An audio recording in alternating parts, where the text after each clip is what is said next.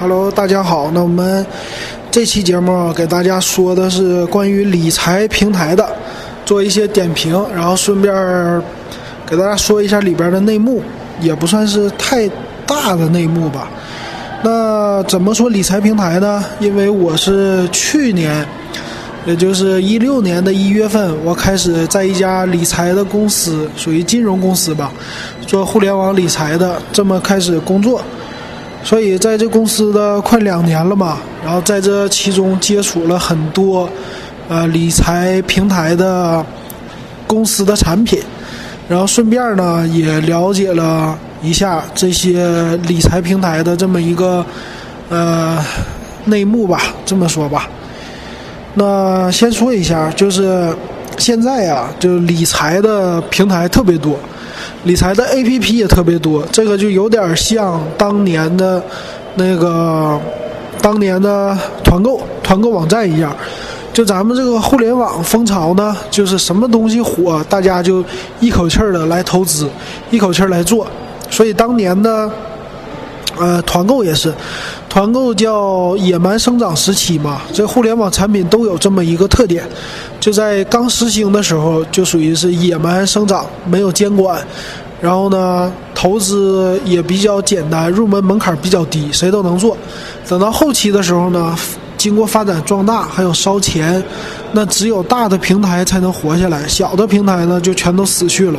那在这个当中呢，可能会有很多。啊，乱七八糟的事儿发生，也坑了很多人的钱。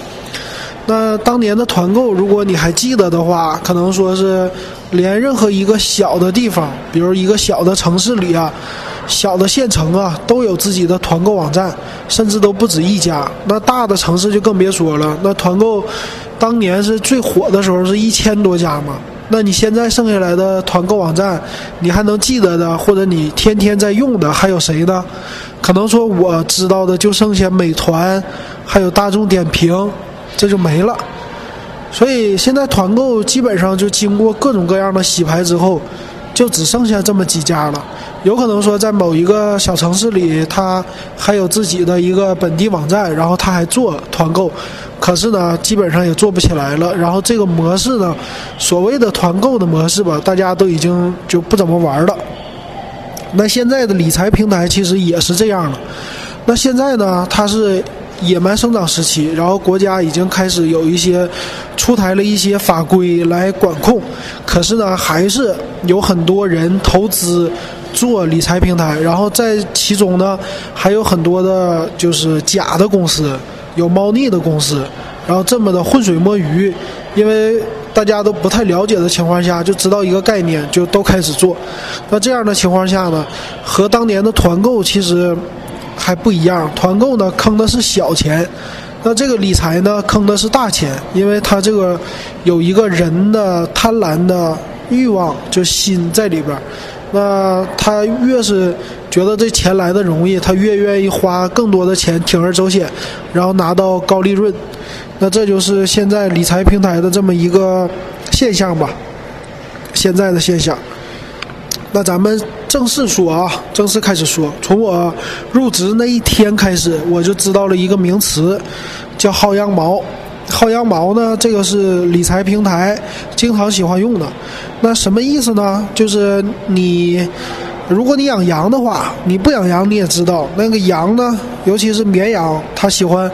呃掉毛嘛，它不是长羊毛嘛？那有的人把这个羊毛拿下来，不就是有纺线嘛？那薅羊毛呢，就是说。呃，有的人他不是剪羊毛了，他从这一只羊身上薅一点从那只羊身上薅一点然后薅多了，可能薅个一两百只羊，他就变得能织毛线了，而且都不花钱。那这个薅羊毛就是这个意思，从各个平台上，然后赚他们的钱，而且自己花不了什么钱。那这个薅羊毛呢，最开始的时候就是注册。一般这种理财平台，你注册的时候，它会给你一些启动资金的，就是说让你体验有一个体验金，比如说给你个五千块的体验金。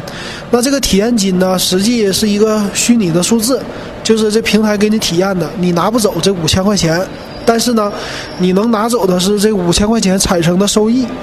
可能说他会给你的就是有的平台给你个三块五块的收益，有的给你个十块的收益，有的会给的多一点，比如你后期再投资多呢，他会给你个二三十块。但是总的来说，就一个平台，他们得到一个用户的成本还是挺高的，有的话三五十，有的话一两百。所以很多平台呢，他愿意把这个钱返给用户，就是吸引你投资。可能说你花个几千到一万，你就能多拿个，呃，几十或者上百的这么一个利息吧。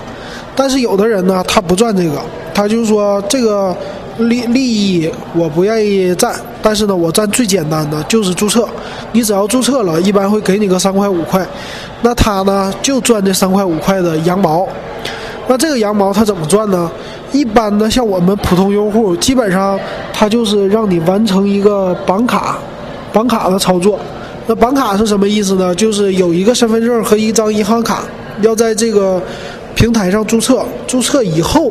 我要实名认证，就是你银行开户的这么一个身份证和你这个银行户名的一个银行卡，然后。只要通过手机验证一下，就是现在有银联的验证嘛，只要通过验证就是实名认证，那这个平台就会给你个三块五块的奖励，然后证明你这个用户是真实的用户。那其实我们一般可能说你呃能够知道的平台可能有个。十家八家，那你都注册的话，可能会拿在手里的钱，就比如一家拿五块钱，你就能拿个五十八十。然后如果你再投资呢，可能投个一千块或者两千块，那这个平台会刚开始会给你一些奖励。那这个奖励可能说你投十一千块钱，他多给你十块钱的利息，或者多给你二十块的利息。那你这十家平台呢，你可能多拿个一两百的利息，所以加起来呢。你可能比你正常存钱，你会多拿个一两百或者两三百的这么一个利息，那这个就是你薅到了这个平台的一个羊毛。还有一种方式呢，就是这个平台你注册之后，他愿意让你来邀请好友注册。那你邀请了某个好友之后，他会给你一些优惠券，或者给你现金的一个奖励。但如果你邀请的好友多呢？比如说你邀请十个，那你拿到的现金奖励就多一些。那通过这种模式，可是，一般普通用户就是薅这种羊毛，你可能说就是几百块的一个利益。可是有专门的这种薅羊毛集团，他们做什么呢？他们是从呃买那种身份证和银行卡，就实名认证的，还有手机号。还有一种方式呢，就是他们大批量的，可能说是去什么农村的，农村去办，比如这一个村都给他办银行卡，呃和手机号，然后绑呃银行卡和身份证都拿到，然后他绑定另外的手机号，就是这些银行卡可能都用一个手机号，然后来验证，所以呢，他拿到了这些信息以后，他就大批量的去薅这些平台的羊毛。比如说，这一个平台，它可以有，比如这个利益集团，他手里可能有一千个用户，那一千个用户，一个用户拿一块钱薅这一个平台，那得到的就是一千块钱的利息，就一千块钱的利润呢。所以他们薅的就不只是这一千块了，他们会大批量的有用户去注册各种各样的平台，然后比如说你有两千个、三千个，甚至一两万个用户。他们去注册这一个平台，然后集中的就是薅刚开始的实名绑定的这么一个羊毛，那这样的话，他就一年的利润其实很可观的，甚至能达到百万级。那这是呃利益这种叫薅羊毛集团做的，然后其实他们手下有很多人的，他们手下是。各种各样的负责的人吧，一个人手里多少号，然后这么来做运作这个。因为现在这些平台都是烧钱补贴，所以烧钱的话呢，他们就，呃，这些钱他们想给真实的用户，然后达到让他们用户信任平台投资。可是有了这些薅羊毛集团呢，他不能够把这些钱用到刀刃上。所以只能烧出去，就平白白的给了那些薅羊毛的集团，所以这样的话，其实那些平台的就烧的钱很多，然后损失其实挺大的，没有达到什么效果。可是呢，他现在又规避不了，只能这么做，所以他只能说是刚开始让你少量投资，但是必须得投资，比如说个几百上千的，然后他再愿意给你放更多的那个利润给你。就是比如说十块的这种奖励，但是如果就是你只是注册绑卡，他就不愿意给你太多的钱。这是现在的平台愿意这么做的，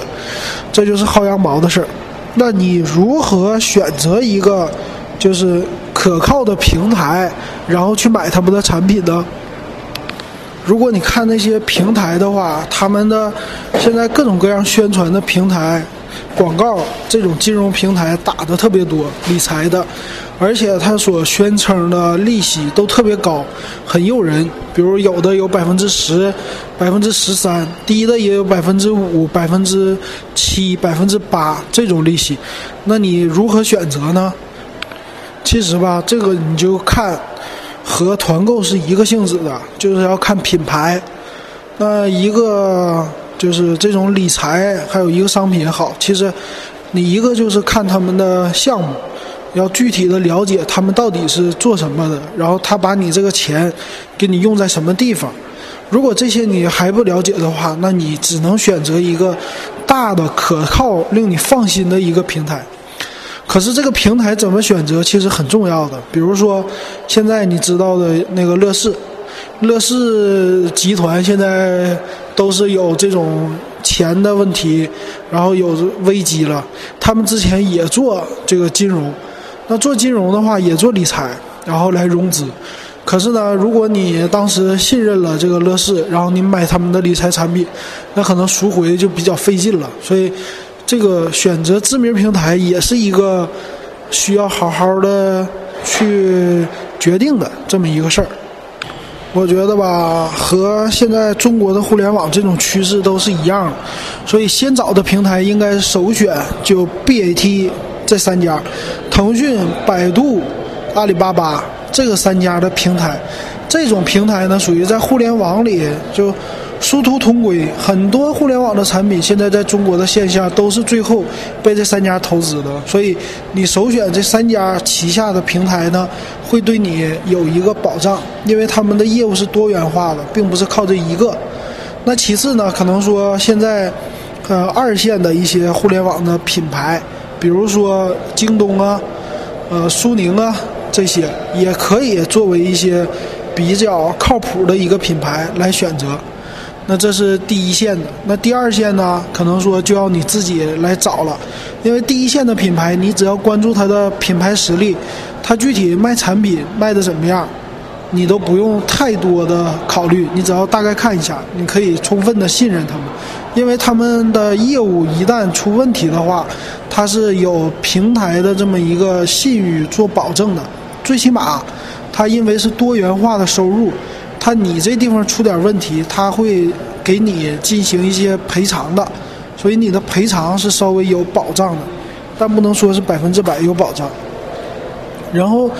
二线的那些品牌啊，这个东西就不好选了，这个你就不能相信它的品牌实力了。比如说，在理财行业里，现在最牛的就是要上市的是陆金所，陆金所呢是属于是平安旗下的。平安旗下的一个就网络这么一个借贷还有金融服务的综合平台，可是呢，它的知名度就不能说和那些互联网大公司相比，但是呢，它有一个就是，呃，平安集团给它托着底，所以这样的呢，你可以信任，但是不能完全信任，你要抱着一个怀疑的态度来选择这种平台，那这是还算是二线比较好的。然后还有一些呢，就是我像我现在看的，看了我会关注十二家，就是在这个理财行业做的时间比较长，然后品牌还可以的，经常出现的，比如说挖财，比如说叫铜板街，啊，还有什么立马理财这些，就是，呃，它虽然说不是一个大公司托底的，可是呢。它一个是在理财，它做的比较早一点进入的，还有一个呢，它做的体量相对来说比较大了，呃，你可以稍微信任一点儿。那你在他这儿呢，可以少量的进行一个投资。我建议是不要大量的投资，比如说少量，你可能拿出个几千块、上万块进行一个投资，然后持续的试一试，比如你投个一年、投个两年。他看着持续关注这些平台的一个发展，那这是二线品牌，然后剩下一些品牌呢，我就你就得自己去看里边它的业务了。具体你这个钱，他们给你放到了哪里来给你这么多利息，这些要你自己来研究了。而且现在的平台呢，他们喜欢就说自己是什么什么什么上市集团旗下，然后国有企业旗下。呃国有企业投资，然后国有企业所属啊，这些他们都愿意这么来宣传，给自己做一个背书。可是呢，你不要太相信。那这个背书呢，其实它只是一些，比如说某国有企业在他那儿投资了，比如可能说百分之五，它也叫投资；投了融，给他融个百分之十，也叫投资。所以，占的并不一定是决定权的一个大头，可能说只是融了很少一部分，然后他借着这个公司的品牌，他就这么来宣传。甚至有的那个上市上市公司，比如很小的上市公司，给他投那么一点钱，他也平台借着这个公司的名儿来宣传。而且这个上市公司可能是做各种各样东西的，比如说做食品的一个公司，给他投点儿，他也来宣传这平台。所以这个是不靠谱的。那具体你要怎么选才是靠谱的呢？你要看一个是他给你提供多少利率，如果一个公司他给你提供的利率百分之十了，超过百分之十了，你就要考虑一下了。就这个利率其实非常非常高。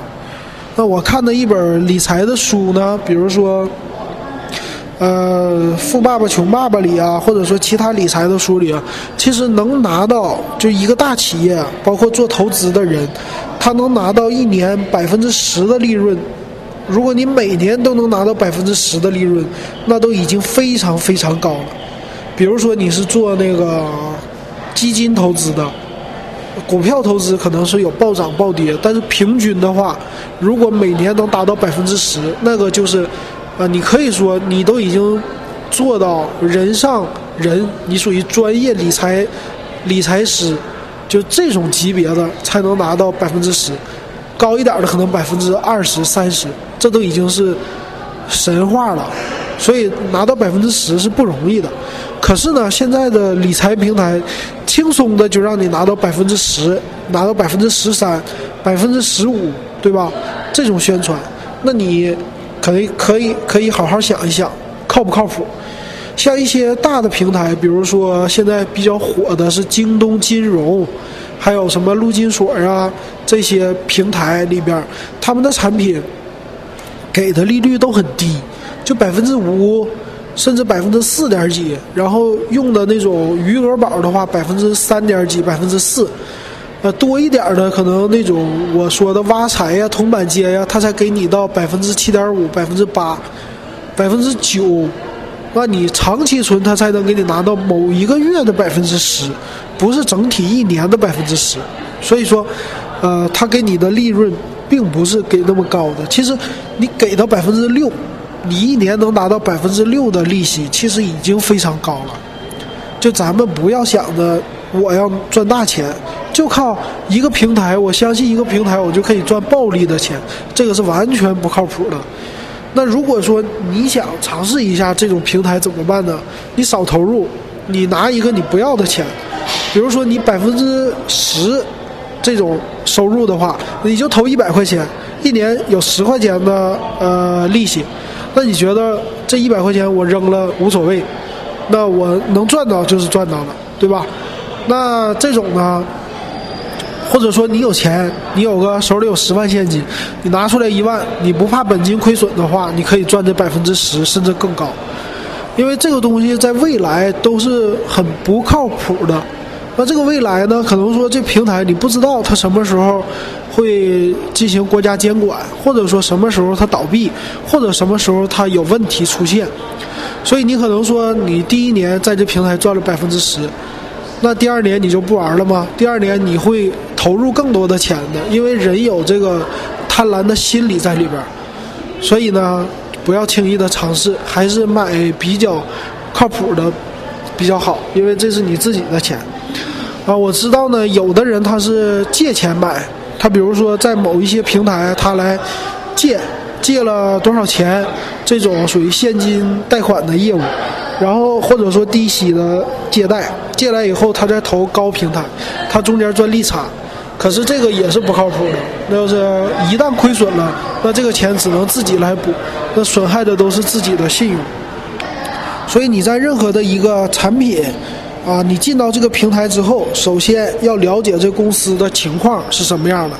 那其实这个你只能了解个百分之十吧，就是说你了解的这个东西其实很低的。然后呢，你还要看他卖的这个产品是什么一个产品。他的产品是，呃，这个钱卖给你，比如说一年给你提供百分之十的利利息，那你的这个钱投资在他那儿，他去用在哪里了？那他们一般是在每一个呃项目的详情里会有一个项目投资的一个资料，会告诉你这个项目投入到哪里了。那如果高一点利息的呢，一般都是借给个人那种房贷、车贷或者是现金贷款的业务，都是借给个人了。那如果说你借给个人的话，这个风险其实就很大了。如果他不还钱，你这平台有什么追偿的一个方法呢？这个你都不了解，对吧？所以这就到第二点，第二点你来选呢，就是这平台靠不靠谱？你给他打电话，给他的客服。其实我们这公司呢，其实我们非常非常重视就客户打电话来的一个，呃，打电话来的一个这么一个这么一个事儿吧，非常重视，因为电话是直接跟客户沟通的，你并不是说就在网上写一个介绍，所以你给某个公司给他打电话，你听他的客服回答的专业不专业，你就大概能知道这公司靠不靠谱，这是再了解这公司的百分之十。所以这你了解到了百分之二十，那第三个呢？你可以去这个公司实地的去看一看，你也差不多能了解百分之十。但是这个，除非你在大城市，你在一般的，除了北上广以外，那些公司不会注册太多的，一般都是在什么上海呀、北京、广州这些地方，他们注册金融公司。所以如果你在这些城市的话，你可以去实地上他们公司看一看，看看他公司到底有几个人，跟他们谈一谈。如果他都不愿意接待你，或者说就没有专门的人接待你的话，建议你还是不要选择。这就是以上的这三点吧，这是简单的，我们最多就能了解到这一个公司真实情况的百分之三十，多了你就了解不到了。而且有的公司呢，他做的甚至公开的材料都可以造假，这个也没有任何任何人来管他的。就是除非他出事儿，出事儿是有人来清查他，但是不出事儿的话，他放的假信息也其实没有人来管的，所以你最多也就能了解这一个公司的百分之三十。所以你想想，你的信息了解这么低，然后呢，他给的利率还那么高，你觉得靠谱吗？反正我是觉得非常不靠谱的。然后现在呢，这个平台呢，他们是分叫个人借贷平台。还有说一些投资平台，那这种个人借贷平台呢，就叫 P to P 或者网贷了嘛。现在报道特别多，然后国家也开始让他们有一个叫资金监管这么一个方式。那资金监管呢，就是说他们每一笔钱进来出去都是要有银行的记录，都是要从银行里走账的。然后银行走账的情况下呢，呃，银行它有一个监管的这么一个。呃，算是一个监督的责任吧。然后现在呢，国家又推出一个叫资金托管，资金托管呢叫银行托管的。那这种托管呢是表示你的钱必须得从我的银行走，每一笔都得从我银行走，中间你卖的任何产品都不许不在我银行走，然后资金都托管在这儿。而且你的用户的资金就不是给这平台了。以前你买的时候呢，是你的钱会。比如说你投资一万，那你这一万块钱你就打给那个平台，那个平台拿到这钱再去帮你投资，那这样的话会会有一个风险，就是这个平台呢拿着钱就跑了，有可能会这样。那现在叫银行托管，就是你要在这个银行开个户，你开了户以后，你的钱是在你的投资某一个那个户头下的，或者说在这公司的户头。给你开一个小户，开这个子户下，所以你这个钱呢，比如说投资了，你只能做这个事儿，只能放在这儿，所以你的钱是在银行里稍微有点儿靠谱，稍微帮你保管。那这个问题呢，就要涉及到你在银行做一个开户，某一个。啊，比如说你申请，你投资了百分之十的产品，那你投了一万块钱，那在这个平台注册的时候，其实他应该要求你在某一个和他合作的这个资金托管的银行，在那儿要开一个户头的，比如给你开一个银行卡的账号，然后你的钱呢只能通过这个账号跟他交易，那这个是资金托管的一个意义。但是呢，现在爆出来的新闻是，就算有了资金托管，但是还是有平台倒闭，资不抵债。那为什么呢？我觉得呢，一个是这个银行的呃平台，它赚的是利润，对吧？可是呢，它花的钱也很多，它的利润有的时候收入和支出是不符的，因为之前我们说过了，前面有薅羊毛的。还有它推广平台的一个费用，其实现在做理财平台的推广的费用都很高。比如说你在什么百度或者说呃腾讯的应用宝里，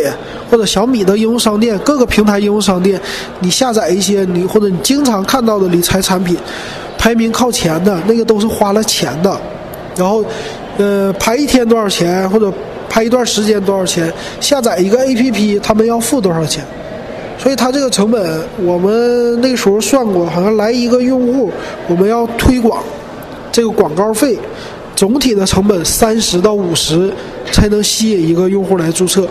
所以你想想，呃，如果他平台宣称有一百万人，那每个人平均要三十到五十，那这是他纯纯支出，他要支出多少钱？那他的平台到底有多少钱的现金储备呢？那这个就可想而知了，是吧？所以这个就是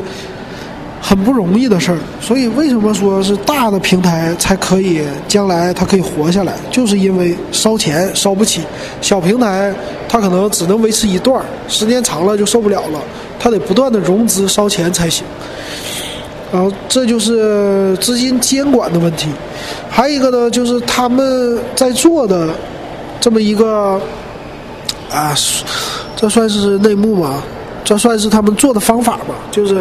他们的理财的钱是怎么怎么投资出去的？